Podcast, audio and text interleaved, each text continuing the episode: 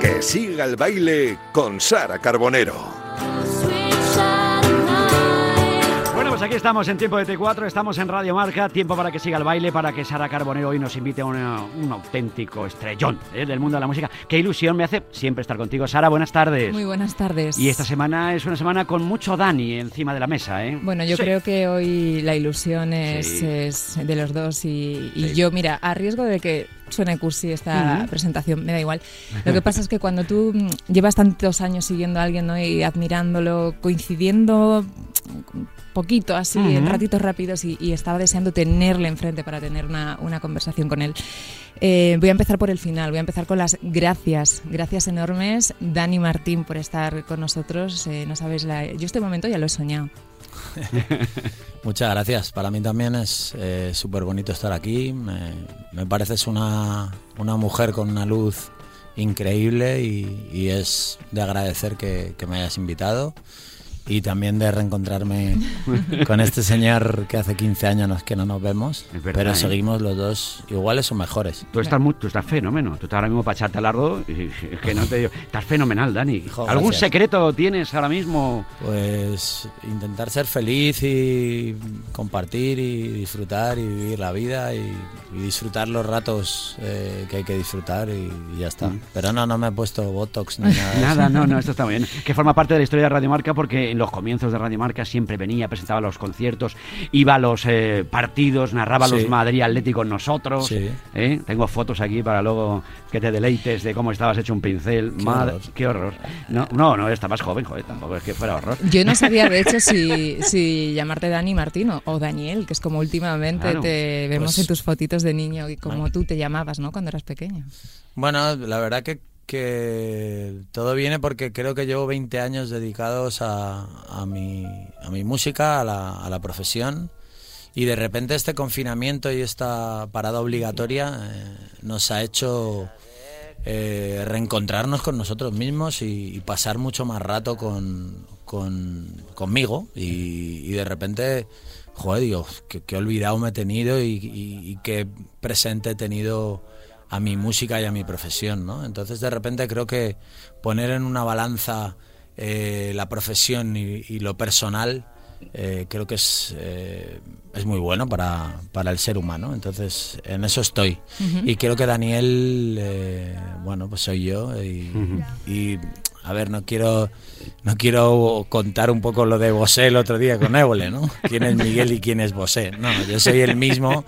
Lo que pasa que creo que hay que equilibrar, eh, pues eso, que tu felicidad resida en, en, lo- en la profesión y en, y en lo personal y que puedas disfrutar de estar dos años sin cantar, pero viviendo y disfrutando de un montón de cosas maravillosas de las cuales nos solemos quejar eh, cuando estamos viajando a México, no sé qué, ¿no? Cómo me apetecería pasar eh, un fin de semana con mis padres o con mis amigos o, o estar sin hacer nada en silencio, leyendo un libro, viendo pelis o lo que sea. Y cuidándonos, porque tengo esta publicación a la que te, te refieres por aquí, eh, que, como dices tú, la salud mental y física, ¿no? También es súper importante. Sí, jo, para mí lo está haciendo. Llevo un año y medio cuidándome la salud física y también la mental. Creo que a veces hay que pedir ayuda para, para ordenar ese cuarto que tenemos lleno de trastos y que a veces eh, hay cosas que no tienen el lugar que merecen. eh, hemos cometido errores, nos hemos equivocado, somos imperfectos y, y creo que hay que colocar las cosas nada más y, y sobre todo pedir ayuda, igual que el que pide ayuda en el gimnasio a que le ayuden a subir la barra para, para poder subir más peso o el que va al dermatólogo a que le, a que le digan, ¿no? Y bueno, pues pedir ayuda en, en, lo, en lo de la cabeza y en lo de las emociones creo que es súper importante. Hablando de emociones, vámonos ya al, al miércoles pasado, porque creo que viviste un momento precioso en la presentación de ese videoclip. Como me gustaría contarte cómo fue la vuelta al escenario, porque llevabas tres, Tres años. años, tres años, Tres años, es una eternidad. Pues ¿Tú cómo lo viviste? Pues lo viví desde un lugar sorprendentemente feliz. Eh, cuando rodamos el videoclip, eh, mi madre estuvo presente y para mí fue como el rodaje se convirtió como en una celebración de esas eh, que hacen los americanos donde comen y están en una casa, ¿no? Y es casi eso, como que le están celebrando a, a la persona que se ha ido. Y fue un, un rodaje lleno de alegría, de ilusión y decidimos que había que hacer un estreno en la Gran Vía. Y fue lo que hicimos. Eh, hicimos un estreno en la Gran Vía.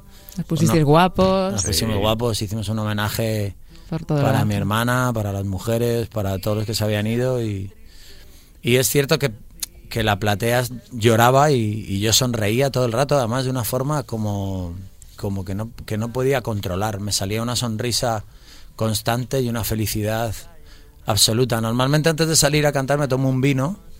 Y ese día preferí no, no tomármelo y salir eh, ahí a sentir cada una de las cosas eh, que llegaran y, y que me sucedieron. Mira Vamos qué a bonito escuchar un suena, poquito cómo mira. suena así. que te perdiste un montón.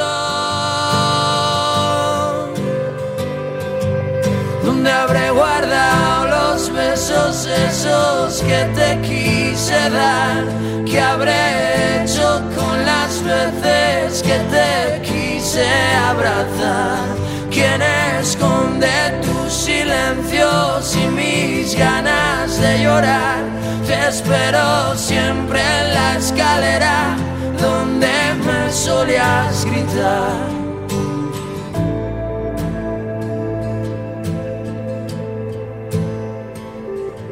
Como me gustaría contarte que papá sigue siendo el líder, que mamá ahora es artista y que yo canto aún peor. Como me gustaría robarte del sitio Qué bonito. que te fuiste. Y te gustaría contarle a tu hermana que ahora cantas aún peor. Pero vamos a ver. Dani.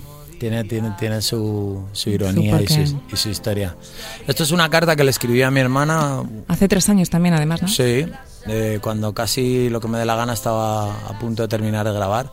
Y un domingo eh, le escribí una carta que me salió del corazón, eh, como contándole cómo iba todo por aquí, ¿no? Mi hermana siempre me llevaba al cole y, y me dejaba en Herrera Oria, en, en coche, y me ponía. Ella elegía, elegía un día la música y al día siguiente la elegía yo. Y me ponía a los Rodríguez, y ella siempre me decía que los Rodríguez eran mejores que el canto del loco, lo cual eh, afirmo rotundamente. Y, y luego por detrás sí que le decía a la gente, jo, mi hermano tiene algo en la voz, yo creo, ¿eh? creo que, que tiene algo especial y que, y que puede llegar a, a conseguir algo en la música. Y de ahí viene esa broma. Dices que, mm, que es un recuerdo en este caso desde la sonrisa, eh, pues eso, no solo hacia tu hermana, ¿no? sino a toda esa gente que, que se ha Sí. ido últimamente. Tú notas que ha, ha empatizado mucho con esta canción con el público, ¿no? que casi todo nos puede recordar a, a una pérdida. Pues sí, creo que es una canción Necesaria. que ya no es de mi hermana, creo que es una canción que es de todos. Y lo bonito de la música es que cada ser humano la, la haga suya, ¿no? Y, y de eso se trata. La música creo que es eh, una compañera y para cada uno debe servir de, de la manera que, que uno quiera. Dices también en la canción que te gustaría enseñarle Zahara, que tiene esta ciudad para ti. ¿Cómo, cómo llegaste a, a Zahara? Pues mira, yo llegué a Zahara porque mis padres tienen una casa en Rota y a mí Rota, con todos los respetos para los roteños, me parece el coñazo más supino de la historia. Entonces es un sitio muy tranquilo para familias y demás, ¿no? Y, y entonces lo que hacía era, pues como siempre iba con algún amigo o algo, pues cogíamos el coche y empezábamos a investigar.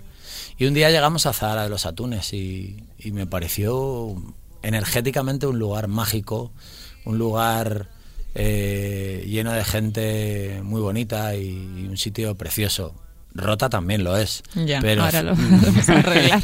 pero Zahara es súper, súper, súper especial. Entonces hace seis años alquilé una casa eh, y luego pues tuve la suerte de, de, de podérmela comprar eh, y, y vivir cosas maravillosas allí. Nos hemos pasado muy bien. Por allí han pasado un montón de compañeros, hemos hecho conciertos en mi jardín.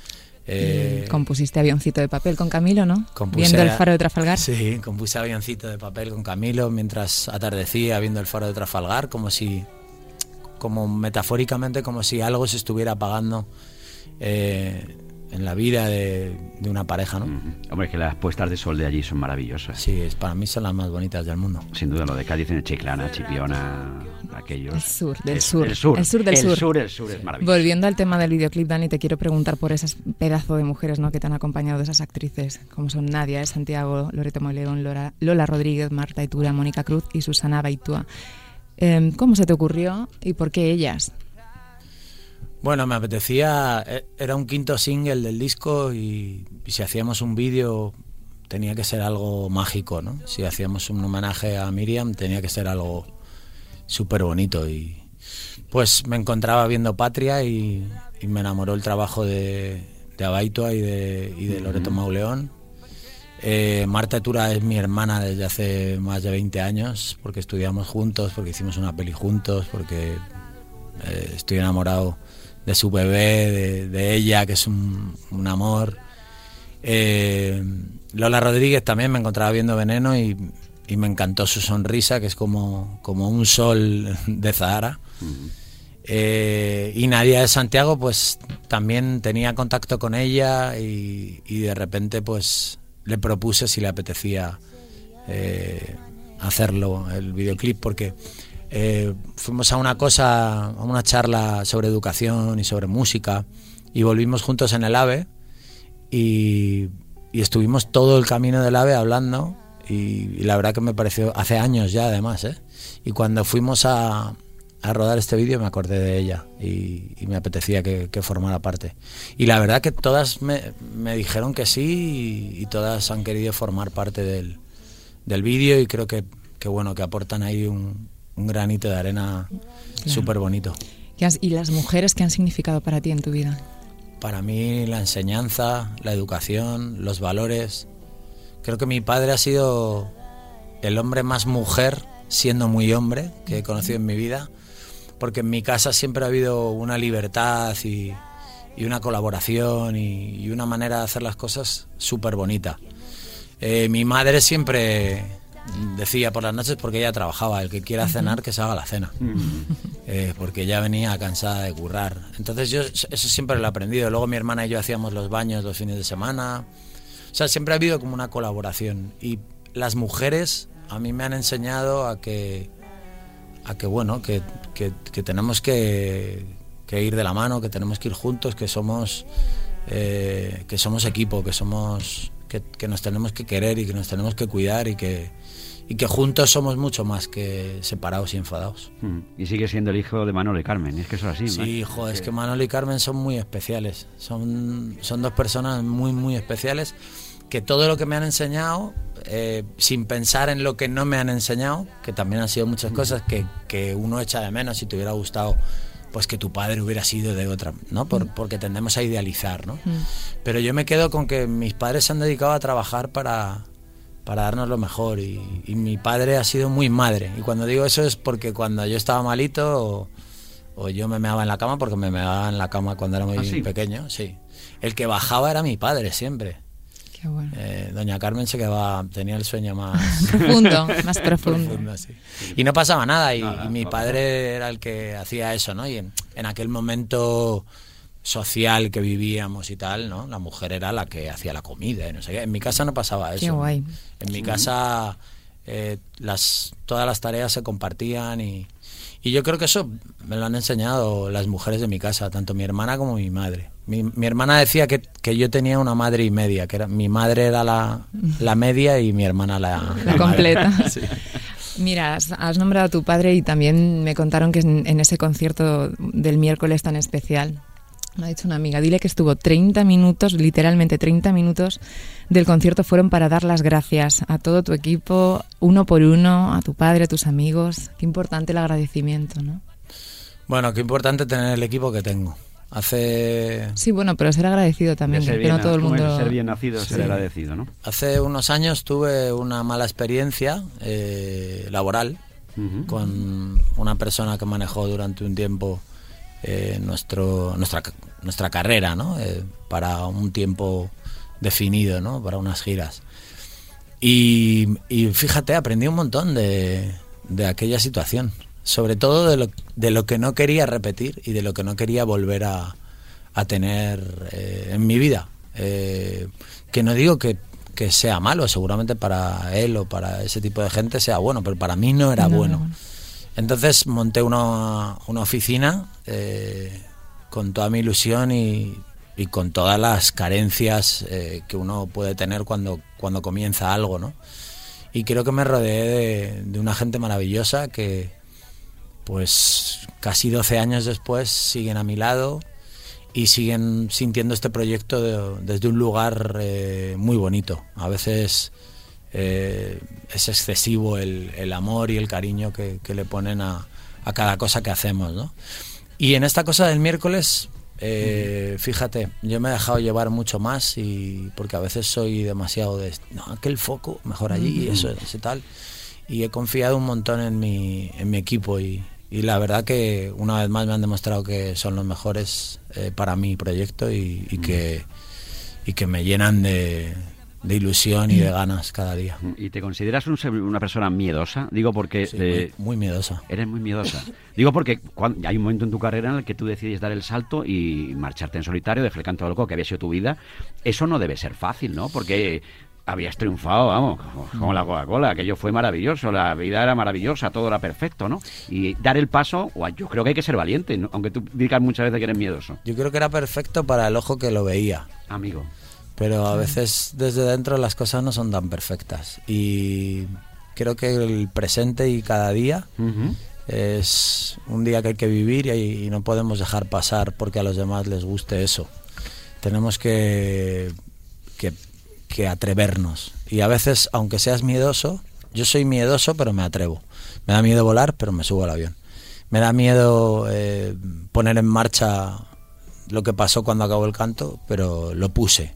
Y, sí, yo creo que el miedo me ha salvado la vida muchas veces, porque he sido precavido y no me he atrevido a, pasar de- determinadas líneas, pero también me ha, hecho más valiente atreverme, atreverme a, hacer lo que realmente quería hacer. hay un ejemplo, ¿no? Es, ¿Por qué te vas a meter en la cama todos los días cuando ya no te apetece meterte en la cama con esa persona ni esa persona contigo? ¿Para qué vas a seguir eso si la vida es tan cortita que es mejor atreverse a, a darse un abrazo y tirar para adelante? Y yo creo que hacer eso es súper sano y súper bonito. Es lo que hice con mi primo y lo que hice con Chema. Eh, nos dimos un abrazo, nos, nos dijimos, te quiero, tío, gracias por, por estos años tan maravillosos, pero ahora me apetece hacer este disco que quiero hacer y a ti te apetece hacer este otro. Entonces vamos a respetarnos y vamos a tirar para adelante. ¿Es tu disco más auténtico lo que me dé la gana?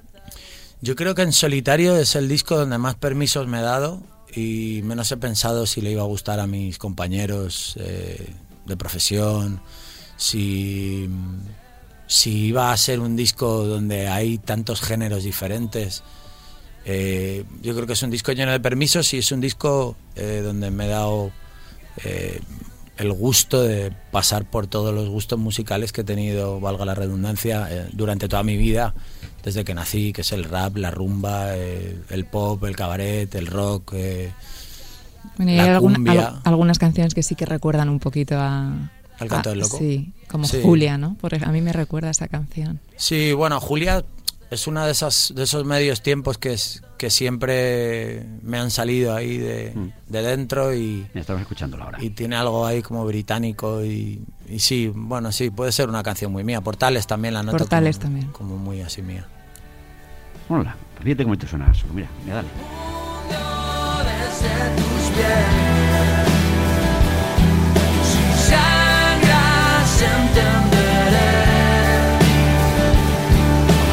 Quedado muy redondo el disco, no me digas que no. No se le puede pedir más. Las colaboraciones, Las colaboraciones, ¿no? Sí. Alejandro Sanz. Sí, Son de altura. Sabina, Juanes, Sabina, Coque, Coquemaya. Madre mía. Y Camilo. Y Camilo. Está tremendo. Camilo ¿Qué me dirías de cada uno de ellos? Bueno, háblame de Camilo. Pues mira, Camilo le conocí en una cena en Miami, en casa de Afo Verde, que es el presidente de Sony eh, Mundial, y, y me enamoré de- del arte que tiene y le dije que si le apetecía componer conmigo el día siguiente. Y bueno, Así directamente, ¿no? Sí. Vamos a perder el tiempo. él todavía bien. no había empezado su carrera eh, a sacar discos y demás, y, y nada, pues fuimos a casa de Juanes. Y fuimos nueve personas a casa de Juanes y, y compusimos los huesos. luego eh, yo con Camilo, eh, pues él se vino a Zahara, compusimos Avencito de Papel, compusimos La Mentira y Lo que me dé la gana en Miami juntos también. Y es un ser de luz, un, un tipo muy, muy, muy especial que cuando venga eh, le voy a decir que venga a visitarte porque Sí, te vas a enamorar de, de su energía y es una persona, de verdad lo digo, ¿eh? es un, un tipo increíble. Juanes, eh, soy su compañero desde hace 20 años, empezamos más o menos a la vez y cuando ha venido a España em, no solo hemos compartido cartel, sino que he cantado con él junto con Alejandro y, y también en un concierto suyo solo en el Palacio de los Deportes y teníamos mucha relación. Alejandro es el, el hombre que, que se mete en, en- en el bosque y, y va abriendo paso a, a todos los compañeros que hemos ido detrás y, y la verdad que le admiro un montón y, y para mí que esté en, mi disco, en esa canción La Jaula que la compuse y desde el principio me sonaba Alejandro. Y bueno, pues tuve la suerte de, de que estuviera, hemos cantado un montón de veces juntos en sus conciertos, en, en mis discos y, y ahí está. Coquemaya es mi ídolo desde que nací. eh, fue el que me generó. Yo le dije a mi madre con 10 años, yo quiero ser como ese. Como Coque. Y, y bueno, pues ahora somos amigos y esas cosas que pasan en la vida que no te las crees, ¿no? Como lo de Sabina o cantar con Serrat o con Tony Bennett, que son cosas que nunca imaginarías y, y en la vida... Con Robbie Williams. Y con Robbie Williams también, ojo, también ¿Te que- momento precioso. ¿Te queda alguien de esas estrellas míticas? Bueno. Pues sí, me quedan un montón, me quedan un montón de sueños por cumplir. Me, me encanta Robe de Extremoduro, que, que creo que es un, un ser súper sensible por descubrir para muchos. Eh, digo su sensibilidad, que acaba de sacar un disco en solitario precioso. eh, y bueno, pa- para mí es como el que más me falta. Él y Rosendo son dos de, de las figuras que representan el rock urbano, el rock transgresivo, el, el- el- el rock cantado desde las entrañas. Y sí, me hubiera encantado eh, juntarme con ellos. Ojalá que, que se dé en algún momento. Pero yo tengo una curiosidad con toda esta gente, ¿cómo te comunicas? Porque ya tienes WhatsApp o no.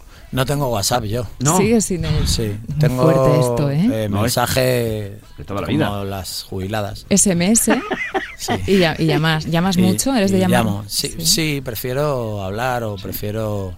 eh, sí. Hemos perdido mucho de esto del WhatsApp. Mando un WhatsApp el día de Nochevieja y que he cumplido. Pues ¿eh? que- Como en Yo creo que tú llegaste a decir que pasabas muchas horas, ¿no? verdad. Que pasabas Sí, pasaba muchas horas ahí en grupos y cosas así metido y me, me pareció una pérdida de tiempo, entonces eh, me lo quité.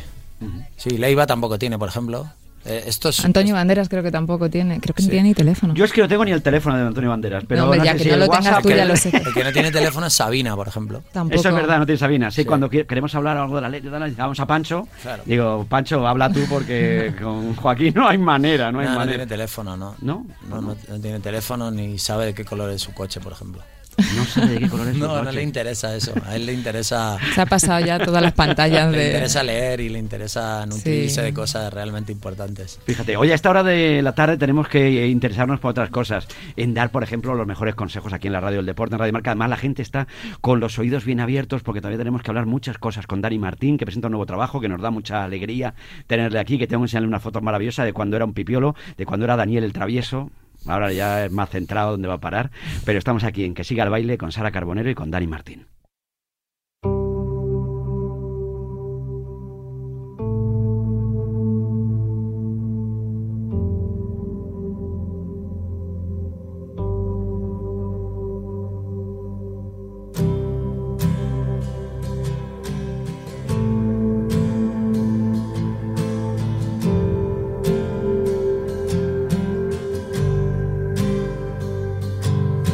Me gustaría contarte que el canto ya se acabó, que me acuerdo cada martes cuando comíamos los dos de tu forrito polar, de tu sonrisa tan triste que me decías hermano, los buenos son. Oye, Sara, ¿te das cuenta que, que- que llevamos un rato largo hablando con Dani Martín, que ya han pasado las cinco y media de la tarde, que estamos aquí embelesados, escuchándole con mucha atención, escuchando su música, y todavía nos quedan un montón de cosas que preguntarles. Un montón de ¿eh? temas, Un montón sí. de cosas. Mira, estábamos hablando de WhatsApp que no tiene. Sí.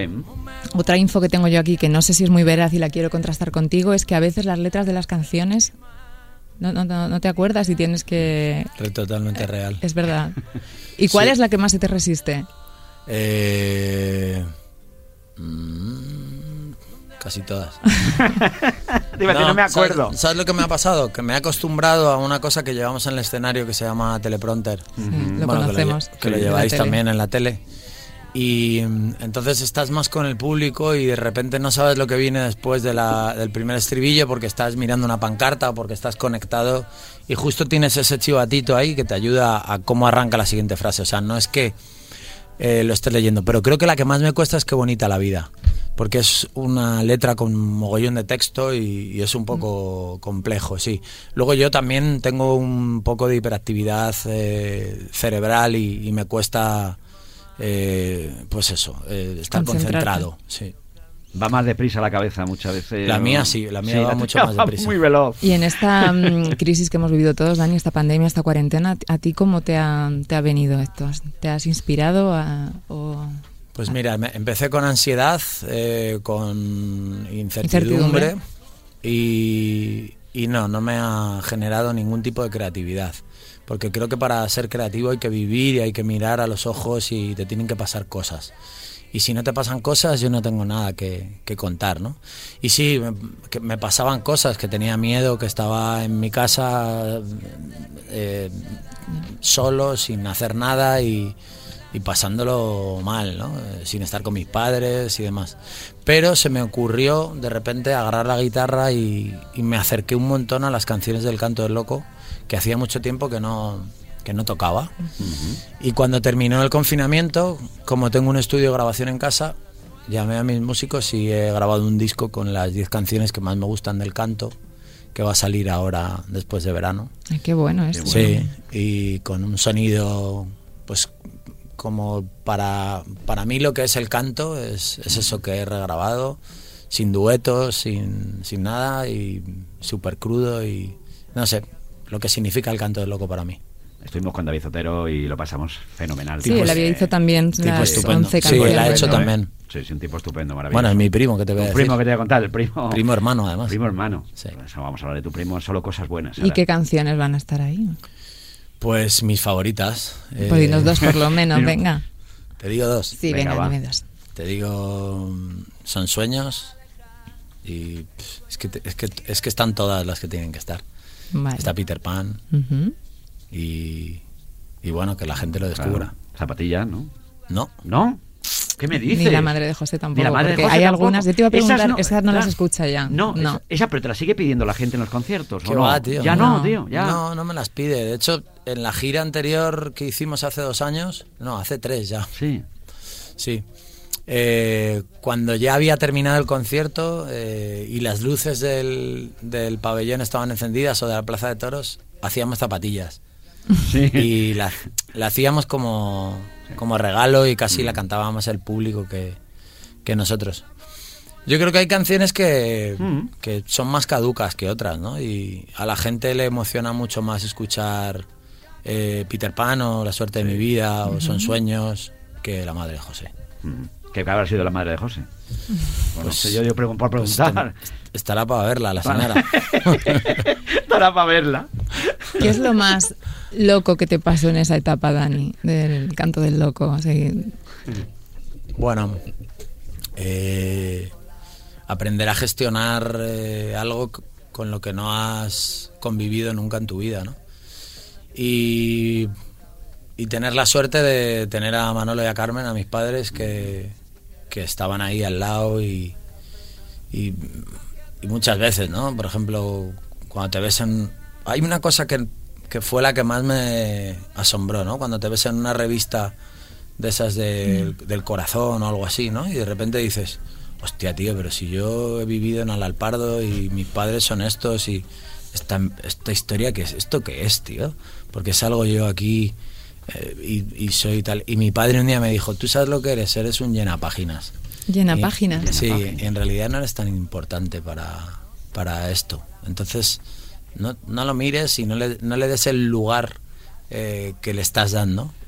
y sigue haciendo música, sigue haciendo canciones. Claro que- porque, porque en realidad lo que interesan son tus canciones y no eh, con quién vas a cenar o- o qué haces, ¿no? Lo que pasa que igual sientes en ese momento un poco que tu imagen deja de pertenecerte a, a ti, ¿no? Bueno, eh, no solo eso, sino que de repente te empiezan a perseguir eh, 19 coches y, y cosas así. Y, y- te sientes vulnerable porque eres un ser humano, ¿no? Y, bueno, a veces c- cierta zona de, ese, de esa profesión saben eh, que tú eres eso y, y se aprovechan de ello, ¿no? Pero sí, para mí lo más loco que me ha pasado ha sido que me persigan 18 coches y tener que dejar de hacer cosas por, por esa situación. Luego eh, me han tratado muy bien, eh, han sido respetuosos en un porcentaje más alto que, que menor, eh, haciendo un bagaje eh, así, o sea, haciendo una... Pues eso, viéndolo desde lejos, ¿no? Eh, en la distancia, era lo que quería decir. Eso fue lo que más me sorprendió, ¿no? Bueno, luego que en casa de mis padres había chicas en la, en la En la puerta, puerta. Sí. durante unos años y mi madre les sacaba galletas y leche y les daba de comer y de merendar y gente que venía desde Barcelona o desde no sé qué. Y me sorprendía bastante, ¿no? Eh, porque, bueno, siempre he vivido una vida muy normal y, y nunca... O sea, no sé, yo creo que también el miedo a que todo acabara nunca me permitió que me colgara de, de esas cosas que creo que son irreales. Oye, ¿y qué lugar ocupa en tu vida el Atlético de Madrid? Pues el Atlético de Madrid eh, para mí es eh, la justificación eh, para ir los domingos con mi padre y, estar durante un montón de horas juntos y hablar.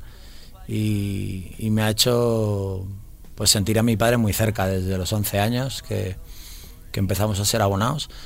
Y, y era el momento de charlar con mi padre, ese sigue siendo el momento de charlar con mi padre, me sigo sentando a su lado, le sigo preguntando eh, cómo lo ve.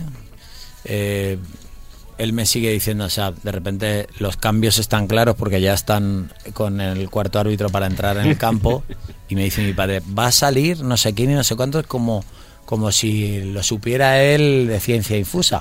Y entonces yo le digo, digo, sí, sí, tiene, pi- tiene pinta, tiene pinta. Y el Atleti para mí, pues es una sensación eh, de escalofrío, es una sensación de mucho cariño, es una sensación muy especial eh, que, que me encanta y, y que la disfruto mucho. Con el paso del tiempo, bueno, me ha ido gustando más el fútbol y el forofismo ha ido bajando. Y lo que me gusta es ver fútbol. Me encanta el fútbol. Me encanta cuando veo un partido de fútbol donde dos equipos juegan bien al fútbol. Y sí, que gane el Atleti todas las veces que pueda. Eh, a ver qué pasa. No, no, de luego. Oye, ¿recuerdas de quién llevabas tú la camiseta Sí, del claro. Atlético de Madrid? La primera que tuviste, ¿de por quién fue? supuesto, de Paulo Futre, mi ídolo, eh, siempre. Eh, pero la primera que llevé fue la de Pedraza, La de Juan Carlos Pedraza. el número 7, sí. Pero mi ídolo, ídolo era Paulo Futre. Mm. Para mí fue un antes y un después en el Atleti, cuando Paulo llegó y, y de repente ganamos al Madrid, ¿no? Que no le ganábamos desde, desde antes de que yo naciera, yo creo, más o menos. Y de repente ganamos una Copa del Rey en el año 92, goles de Futre y de Schuster Fíjate. eh, increíbles y, y bueno, pues la verdad que creo que era como un revulsivo para, para el Atleti Paulo. He tenido la suerte de conocerle Sí. Y le tengo mucho cariño y, y bueno, también he tenido la suerte de conocer a Mitchell, Sí. que viene a vernos a nuestras pachangas los sábados porque yo juego al fútbol. Sí. eh, Te voy a preguntar si practicabas eh, algo. Sí, jugamos al fútbol en una pachanga muy bonita que organiza Petón con Nacho Jara que fue un jugador, Nacho Jara fue un jugador que jugó en las categorías inferiores del, del Real Madrid y que luego jugó en Granada, en Las Palmas, en Jaén y que a día de hoy trabaja conmigo y está allá afuera y hace producción en, en mi oficina y, y es un tipo súper bondadoso que me ha enseñado muchas veces lo que es la amistad y, y que es feliz eh, Sí. haciendo lo que hace y, y no echa de menos haber llegado a mucho más en el fútbol porque hubo otras prioridades en su vida que, que le hicieron pues ir por otro camino ¿no? Y los sábados jugamos y Michel viene a vernos siempre Fíjate.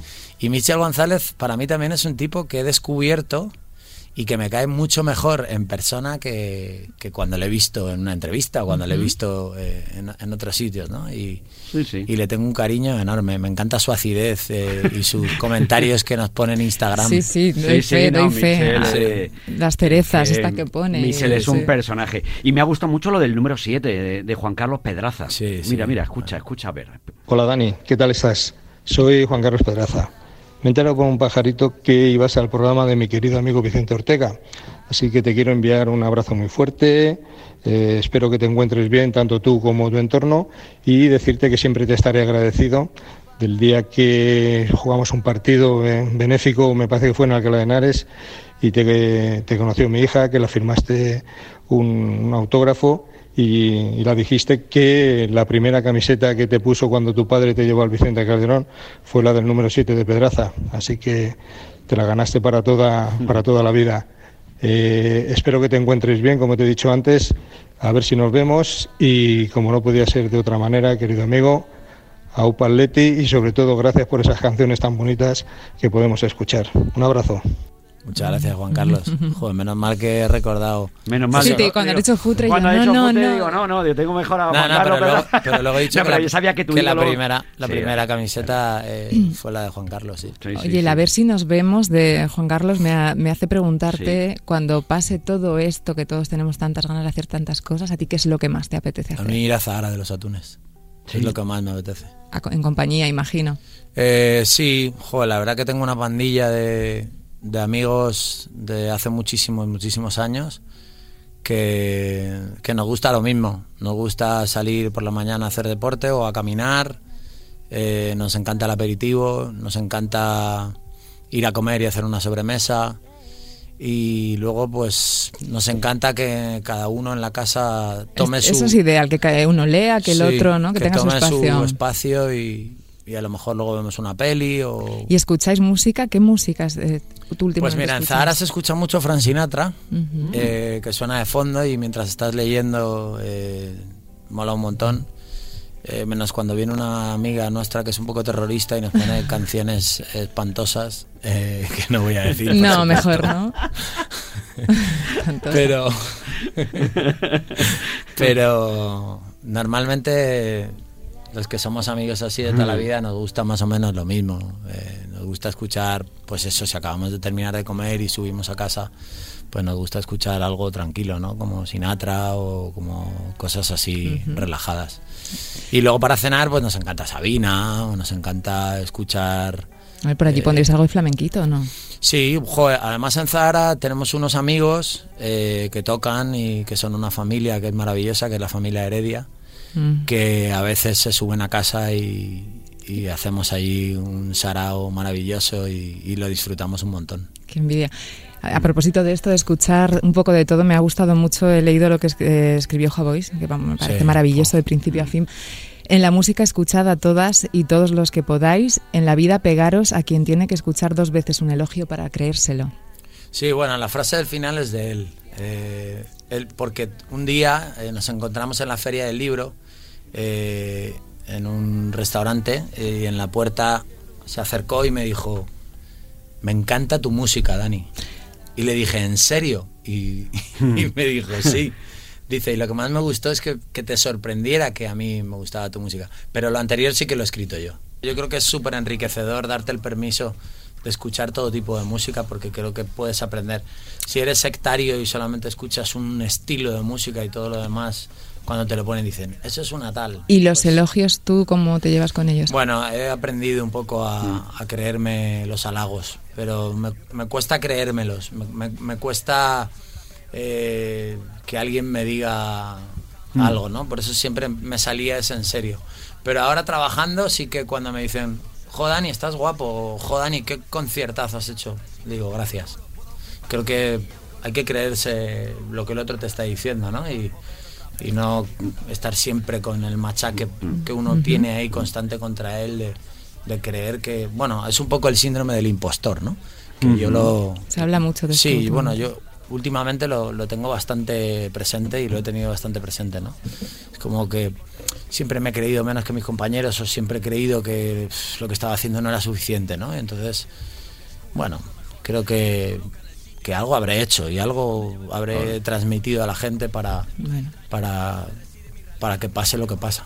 Bueno, hay que autoexigirse, pero hay que saber. Oye, lo del elogio debilita, no lo sé. Hombre, siempre es mejor que tengan cosas bonitas que cosas Sí, feas. ¿eh? lo que no Cuidado, hay que ¿eh? hacer es flagelarse. No. No. Mm. Y con las redes y todos estos, los haters y tal, ¿cómo vamos? Bueno, yo la verdad que eh, tengo, po- o sea, tengo pocos haters. Eh, tambi- ahora, en el- la época del canto del loco, era increíble. Yo creo que el, el nivel de super éxito que tienes en tu vida eh, va, en detrimento a la credibilidad siempre. No sé por qué pasa eso en Mm. el mundo, ¿no? Alguien que vende muchos discos directamente es una mierda, ¿no? o, o no mola tanto como el que O vende algo que es muy ¿no? mediático, es verdad. Sí, algo que es muy co- mediático. Comercial. La envidia es muy mala también, ¿eh? Bueno, no sé si la envidia o, o yo qué sé, ¿no? Pero sí que con el canto recuerdo momentos de, de, leer cosas muy salvajes, ¿no? Y, pero de repente llegas a un momento de la madurez donde, bueno, pues la gente ya cada vez tiene menos pocas, o sea, tiene menos cosas que decirte, ¿no? Porque, joder, cuando alguien lleva 20 años dedicándose a la televisión, a la radio, a, al cine, a la música, haciendo series, hacer una serie, ¿no? En España o una peli, es tan difícil, hacer un disco es tan difícil, volcar todos tus sentimientos es tan difícil, ¿no? Por eso siempre digo eh, que puedes decir, a mí esto no me gusta, pero, pero utilizar determinadas palabras o, o hacer juicios de valor sobre la gente y demás, eso me parece que es de gente que yo por lo menos no quiero a mi alrededor. Prefiero que alguien me diga, a mí no me gusta esa música, pero cuando me dicen, esto es una mierda, digo, no, tío, una mierda es otra cosa, pero una- esto no es una mierda y hay que respetarlo.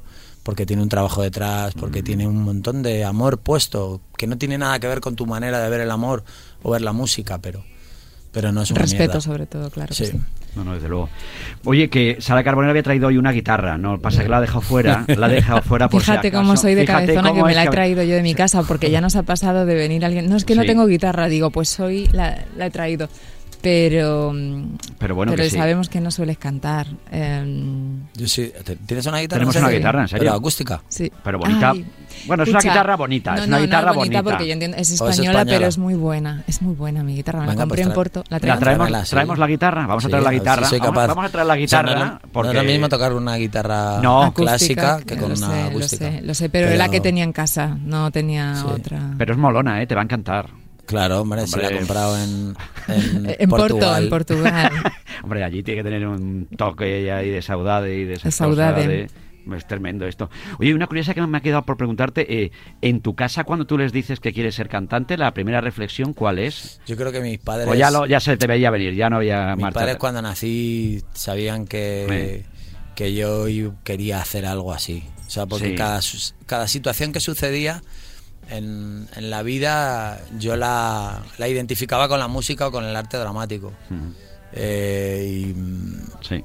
y bueno, pues, pues fíjate, eh, acordaros de una situación que vivimos un tanto horrible, el, el golpe este el día 13 de febrero, que luego sali- salieron unos tanguillos El de los 23, el día 23F, lo del de los tan- 23 tanguillos a los Tejero. tanguillos del golpe a Tejero. golpe, sí, sí. Pues yo en un cumpleaños, no sé cuántos años tendría, eh, me subí encima de la mesa y, y me puse a cantar los tanguillos aquellos que empezaban diciendo se sienten coño, que era lo que, lo que dijo. Tejero.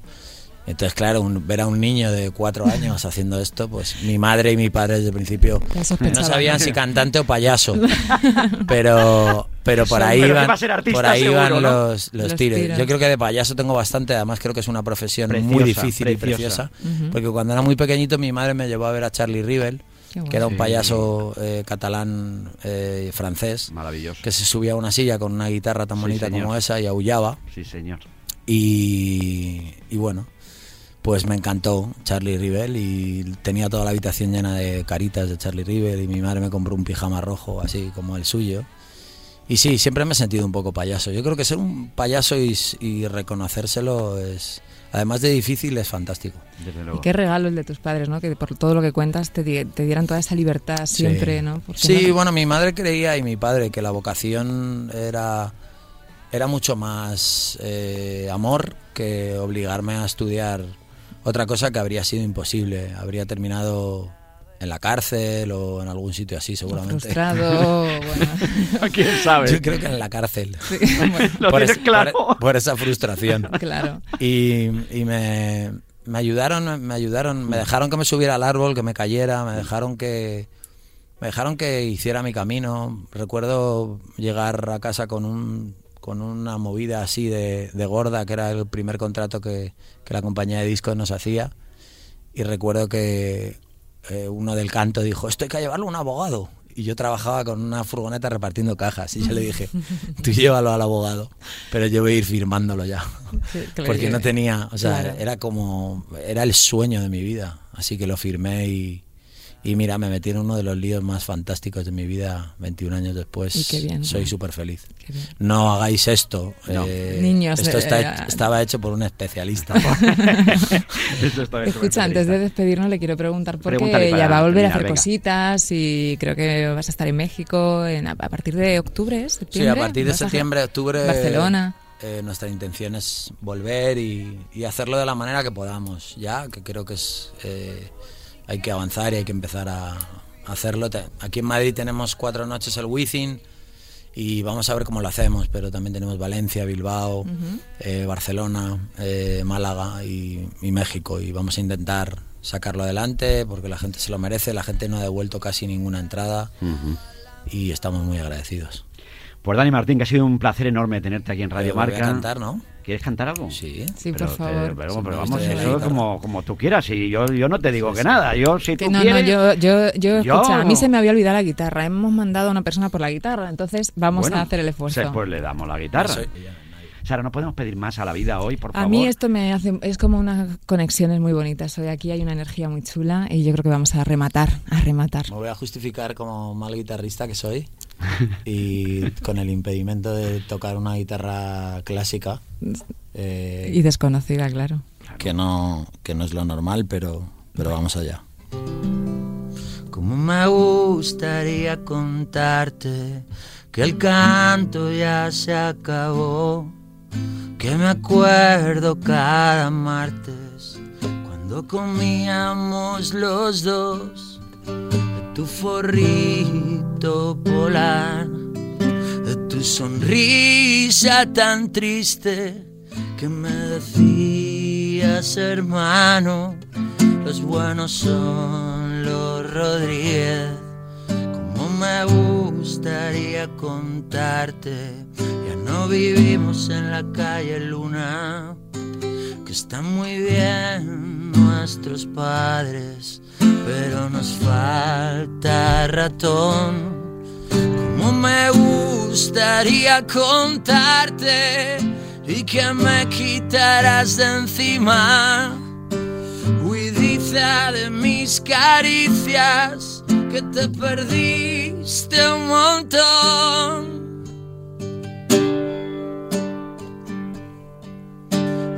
Habré guardado los besos esos que te quise dar?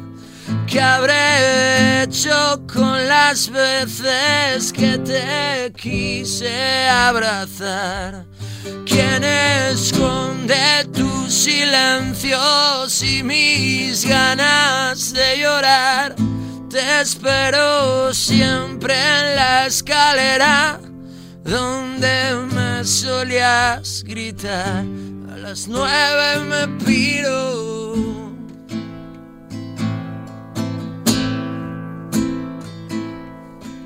Como me gustaría contarte.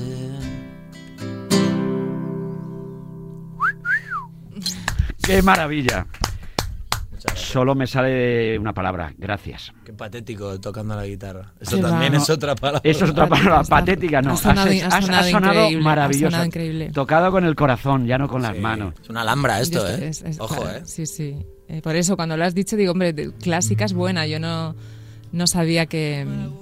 No sabía de verdad que entraña, que es tan diferente. No sabía. Sí, porque las cuerdas están más separadas.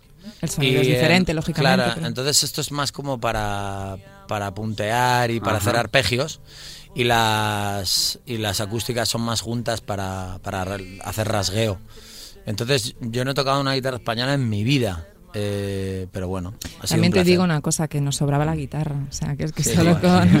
con, con, es- con escucharte y con ese sentimiento nos has hecho muy felices, Dani. Muchísimas gracias. Oh, gracias a verdad. vosotros por hacer cosas así y, y Y por que nos- poder charlar en un programa que, Sí.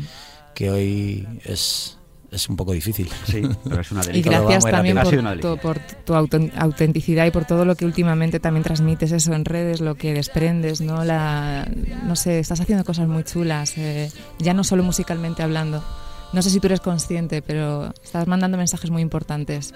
Bueno, es- es que yo me estoy dando cuenta que soy una persona súper, súper, súper imperfecta y que tengo un montón de, de cosas ahí adentro que creo que tienen mucho que ver con el ser humano. Y a veces idealizamos todo tanto que, que, que no. Bueno, pues yo hago mis canciones y las toco con mi guitarra y, y tampoco soy mucho más interesante ni mucho más importante de lo que soy. Así que eso es lo que soy y ya está. Y, estoy a y cada día estoy más a gusto eh, de ser eso, ¿sabes? Y, y que no idealice la gente y que no se crea que, que somos tan, tan, tan maravillosos porque vomitamos, lloramos, nos sentimos mal, tenemos cagalera, somos, somos así un desastre como todos. Pues Dani Martín. Bueno, una, una maravilla también. Una maravilla, yo diría que una cosa maravillosa. Dani Martín, gracias por estar en Radio Marca, gracias por Gracias estar aquí en, en Gracias, T4 Vicente, con, gracias, Sara. con Sara Carbonero que siga el baile. Hoy, hoy ha sido un regalo, Mm. tu presencia ha sido un regalo. Yo espero que, fíjate, tú has formado parte de los 20 años de Radio Marca, es una cosa que nos hace mucha ilusión, que estuviste en el concierto en el Calderón eh, del décimo aniversario de Radio Marca y Juan Arena presentándote como si no, con... maravilloso. Tengo aquí fotografías de aquellos días. Qué buen speaker, Juan Arena. Qué buen speaker Juan Arena, ¿eh? Cómo lo borda, es una cosa bárbara. Y que no tardes tanto tiempo en volver, amigo No, mío, no, aquí a tu casa. No lo haré, no lo haré. Hombre, si ya gane el Atleti la Liga, pues ya lo rematamos la faena. Yo no digo nada, Dani. Ahí queda eso, que quedan nada.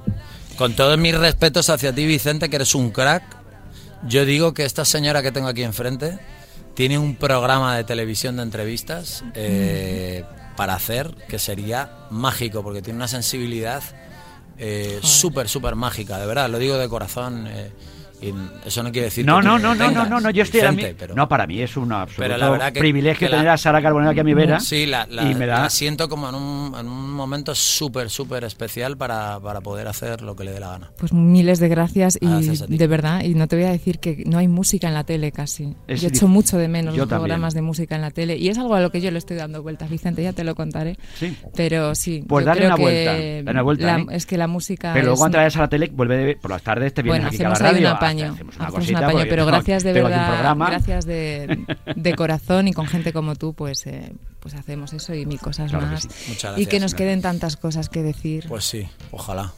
Y que sigas haciendo lo que te dé la gana. Gracias. Eso es lo suyo. Sara Carbonero, muchas gracias, ¿eh? Hoy ya hemos... no tengo palabras No sé ya. si nos vamos ya, porque ya mejorar esto hoy Es- es complicado. Lo que pasa es que complicado. tengo ahora la tertulia, tengo la tribu, ¿eh? Y hay muchas cosas que contar, amiga mía. Bueno. Hay como- Hombre, por favor. Pero yo creo que este ratito a todos los oyentes les ha servido como un, o yo lo he sentido así, es como un bálsamo, Es un bálsamo. oasis, es un bálsamo. un oasis. Sois, como dices tú, que me gusta mucho esa frase tuya, dos seres de luz. No es que lo diga yo, gracias. es que, Sí, es es que hay seres de luz gracias. por Es el verdad, mundo. es Es que verdad. solo hay que estar como más despierto, Hay más mucha gente apagada, ¿eh? También me haga- hazme Y caso, nu- y ¿eh? nubes negras Y muchas también. nubes negras, ¿dónde va a Mm. parar? Buen fu- Gracias, Dani. Gracias, Sara Nos Carbonero. metemos en un Aquí- jardín. No, no, no, no es el momento de entrar ahora al jardín. Seguimos en T4, seguimos en Radio Marca.